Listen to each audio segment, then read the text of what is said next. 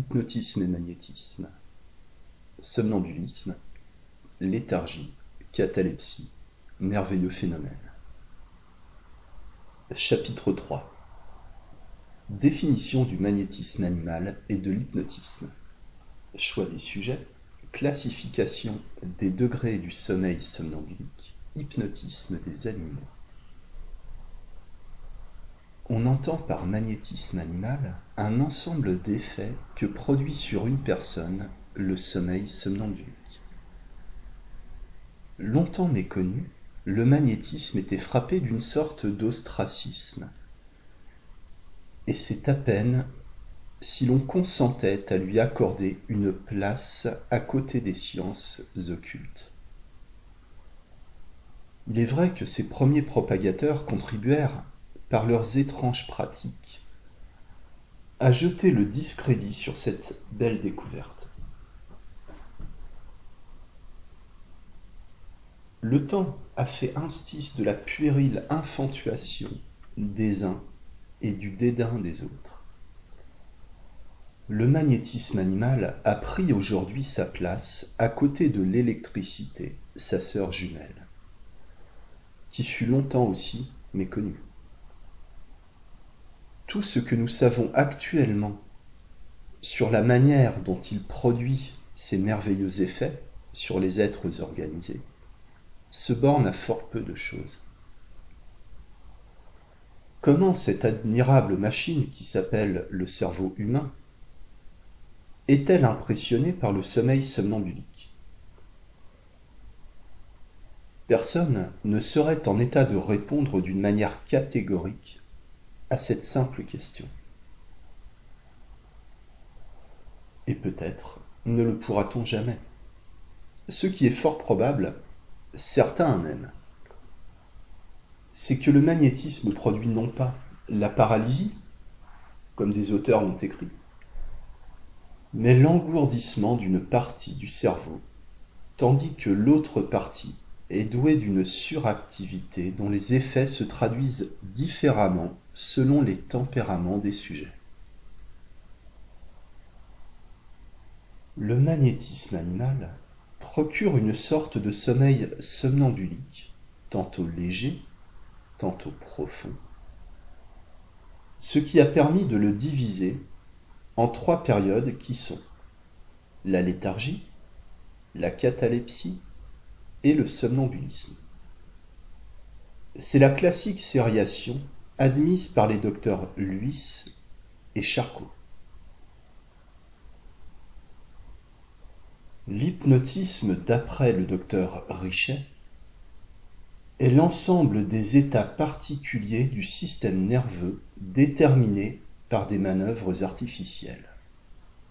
Le mot hypnotisme signifie simplement sommeil. Le mot magnétisme y ajoute l'idée d'attraction parce que le sommeil qu'il provoque, à l'aide de passes,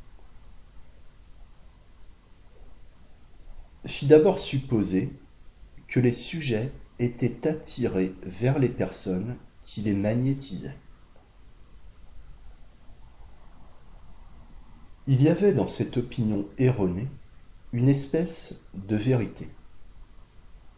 Nous verrons lorsque nous nous occuperons des suggestions, qu'en effet, le sujet subit à son insu une sorte d'attraction qui le soumet à la volonté du magnétiseur. Quand vous dites que vous avez magnétisé une personne, c'est exactement comme si vous disiez que vous l'avez hypnotisé. Nous avons insisté sur cette définition parce que beaucoup de lecteurs peu au courant du langage scientifique pourraient se demander, en rencontrant ces deux noms dans cet ouvrage, si magnétisme et hypnotisme sont deux choses différentes. Tous les sujets sont-ils magnétisables? Oui, dans la grande majorité des cas. Mais à une condition expresse c'est qu'ils s'abandonnent aveuglément à celui qui tente de les endormir. Quand on soutient avec certains praticiens que n'importe quelle personne soumise ou insoumise à l'idée d'être magnétisée cède au passe ou à la fascination du regard, on énonce une plaisanterie. L'expérience a démontré que les sujets résistants ou distraits, et notamment les idiots et les aliénés, dont il est difficile de fixer l'attention assez longtemps pour obtenir l'hypnose, ne peuvent presque jamais être endormis. Posons donc comme principe que pour obtenir un résultat, il est indispensable que le sujet, quel que soit son âge ou sa constitution, ait une confiance complète.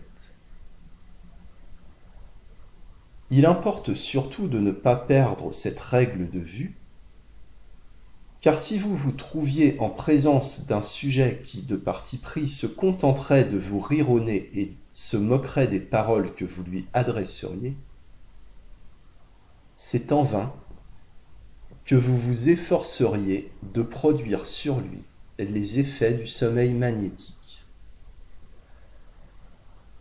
Cette affirmation rassurante, soutenue par la majorité des praticiens, semblerait démentir l'original récit que nous lisions dernièrement dans les journaux et que nous ne citons que pour sa singularité.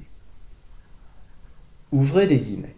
Le tribunal d'Helsingfors en Finlande a été le théâtre d'une scène des plus étranges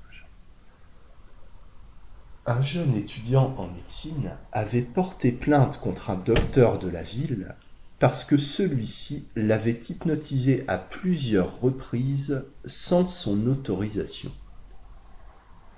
Il serait résulté de ces opérations une altération fâcheuse de son système nerveux et un affaiblissement de ses facultés mentales. De nombreux témoins étaient cités par le plaignant. Et à la grande surprise du tribunal, les témoins non seulement se contredisaient absolument entre eux, mais racontaient les choses les plus invraisemblables. Personne n'y comprenait rien. On aurait dit une série de fous défilant devant le tribunal. Enfin, un médecin, témoin également, vint déclarer devant les juges que son confrère avait hypnotisé tous les témoins et leur avait suggéré les déclarations qu'il venait de faire. L'audience a été suspendue, puis l'affaire a été ajoutée par le tribunal qui veut faire examiner par quelques sommités médicales ce cas peu commun. Fermez les guillemets l'âge et le sexe ont également une importance dont on doit tenir compte.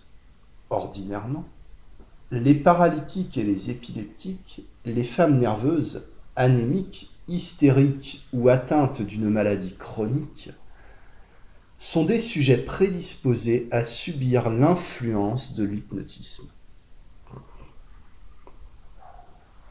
Les jeunes gens des deux sexes les hommes dont les cerveaux dociles ont été habitués à l'obéissance passive, les fanatiques, etc., sont très aptes, eux aussi, à être magnétisés.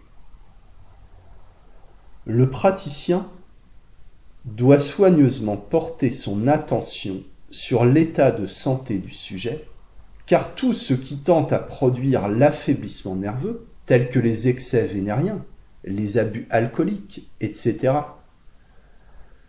sont autant de causes disposantes à l'hypnose.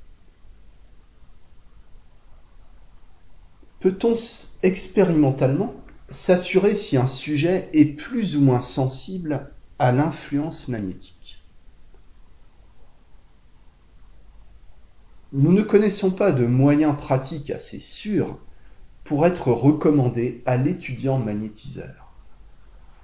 Le procédé le moins trompeur sera d'essayer, sur le sujet, l'effet que produiront sur son état nerveux soit les passes, soit la fixation du regard. Certains opérateurs tracent sur un carré de carton blanc un point noir d'un demi-centimètre de diamètre, entouré d'un petit cercle, et le font tenir au patient, le coude appuyé sur la table, sans bouger, à la distance de 10 cm, en ayant un peu plus haut que l'orbite des yeux. Quelques sujets, après avoir fixé le point noir pendant cinq minutes, sentent comme un nuage qui voile leur regard. Les pupilles se dilatent, les yeux deviennent larmoyants et le sommeil arrive. Chez d'autres, l'effet ne se produit qu'après plusieurs séances. Ce procédé n'est pas nouveau.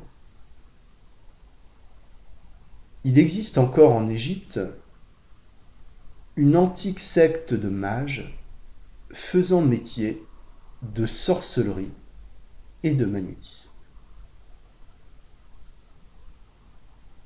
Au lieu de carton, ils prennent une assiette blanche, au milieu de laquelle ils tracent à l'encre deux triangles entrecroisés, garnis de signes cabalistiques.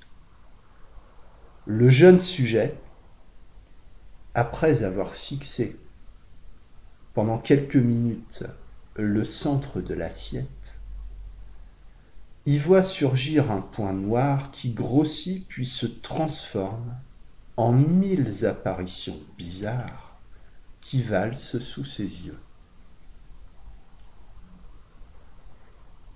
Il paraît que ces hallucinations produisent les mêmes effets lucides que l'hypnotisme.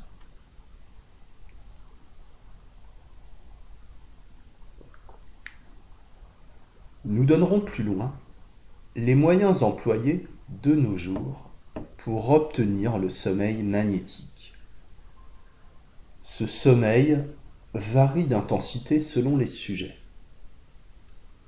Tantôt c'est un simple engourdissement, plus ou moins prononcé, avec pesanteur des paupières, souvent suivi d'un sommeil léger.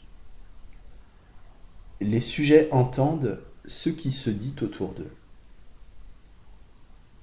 Tantôt le sommeil est profond, les sujets restent en rapport avec leur entourage, mais au réveil, ils ne se souviennent plus de ce qu'ils ont fait, dit ou entendu pendant l'expérience.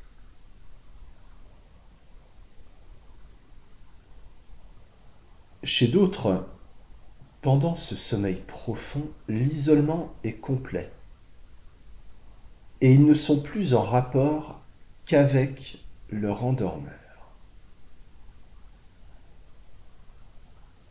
Dans cet état de somnambulisme, le sujet obéit machinalement aux ordres les plus étranges que son maître lui suggère. Ses membres prendront les positions les plus invraisemblables. Si on lui en intime l'ordre, bien plus. Ce maître le forcera par suggestion de changer de sexe. Il pourra même, comme nous le verrons plus loin, en faire un voleur ou un assassin. Quelque plaisante que paraisse la chose, il peut arriver que les sujets demeurent éveillés, tandis que, par erreur, c'est le magnétiseur qui s'endort. Pour preuve, le fait suivant. Un gentleman, désirant être magnétisé, se présenta chez Brad, qui, occupé pour le moment, chargea son ami M. Walker de l'hypnotiser à sa place. Quel fut l'étonnement de Brad en rentrant peu à peu dans la chambre de voir celui-ci debout et dormant en catalepsie, tandis que notre Anglais, debout, restait tout éveillé. Comme exemple de somnambulisme spontané, Azam cite un ministre protestant qui s'endort quand il veut, rien qu'en fermant les yeux et en convulsant les prunelles. Dans son service, à la pitié, M. Dumont-Palier avait une hystérique qui tombait en catalepsie et restait immobile. Les bras en l'air et l'œil hagard, en se coiffant devant une glace, il n'y avait qu'à fixer son regard sur le miroir, dans l'image des yeux de la femme, pour la réveiller aussitôt. D'après les recherches de plusieurs observateurs, il semble acquis que les effets du sommeil magnétique ne se produisent pas exclusivement sur l'espèce humaine, mais que les animaux y sont également sensibles.